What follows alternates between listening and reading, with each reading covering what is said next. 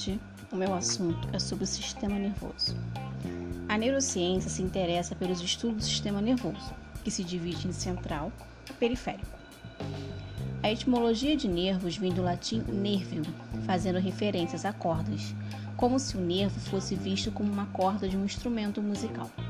A criação do microscópio do século, do século XVII possibilitou a análise detalhada da estrutura do nervo, em que se identificou sua composição através de axônios, neurônios somados a membranas que os envolve e os separam em fascículos.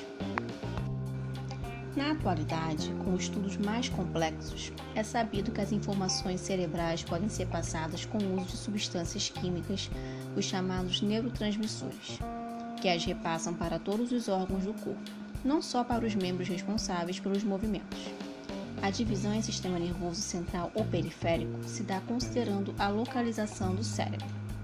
O sistema nervoso central do homem aloja a imensa maioria dos neurônios e está contido no interior da caixa craniana, ou seja, o encéfalo, e da coluna vertebral, ou seja, a medula espinhal.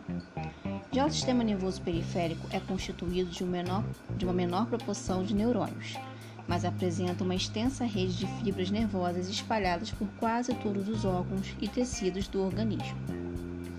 O sistema nervoso central é composto pelo encéfalo e pela medula espinhal, sendo que o encéfalo é composto por cérebro, cerebelo e tronco encefálico mesencéfalos, ponte e bulbo. A grosso modo, o encéfalo abarca tudo que está dentro do nosso crânio.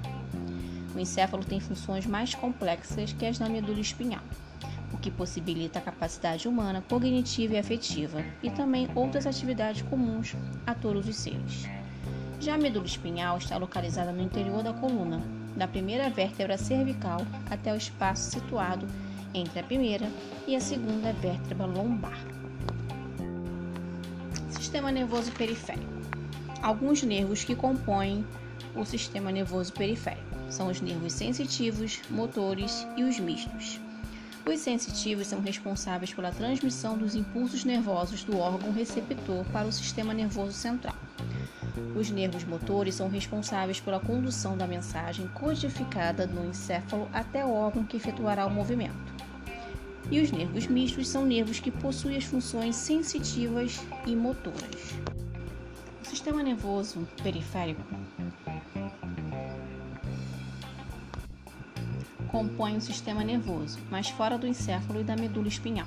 Ele é constituído por fibras, nervos cranianos e espinhais, gânglios nervosos e órgãos terminais. Essas são as vias que conduzem os estímulos até o sistema nervoso central ou até os órgãos que irão executar as ordens vindas do sistema nervoso central. Os nervos do sistema nervoso periférico podem emergir diretamente do encéfalo, ou seja, nervos cranianos, inervando órgãos e tecidos da cabeça.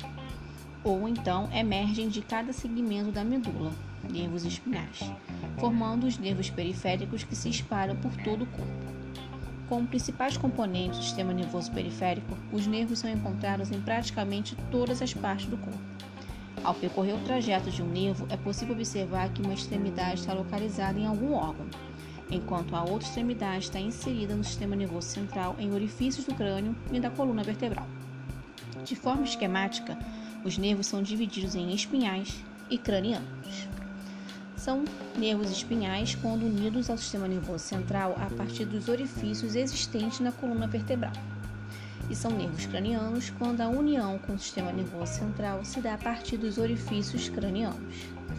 As informações veiculadas pelos nervos espinhais e cranianos podem ser sensitivas ou motoras, somáticas ou viscerais, sendo que, como já foi apontado, os nervos podem ser mistos, transmitindo mais de um tipo de informação.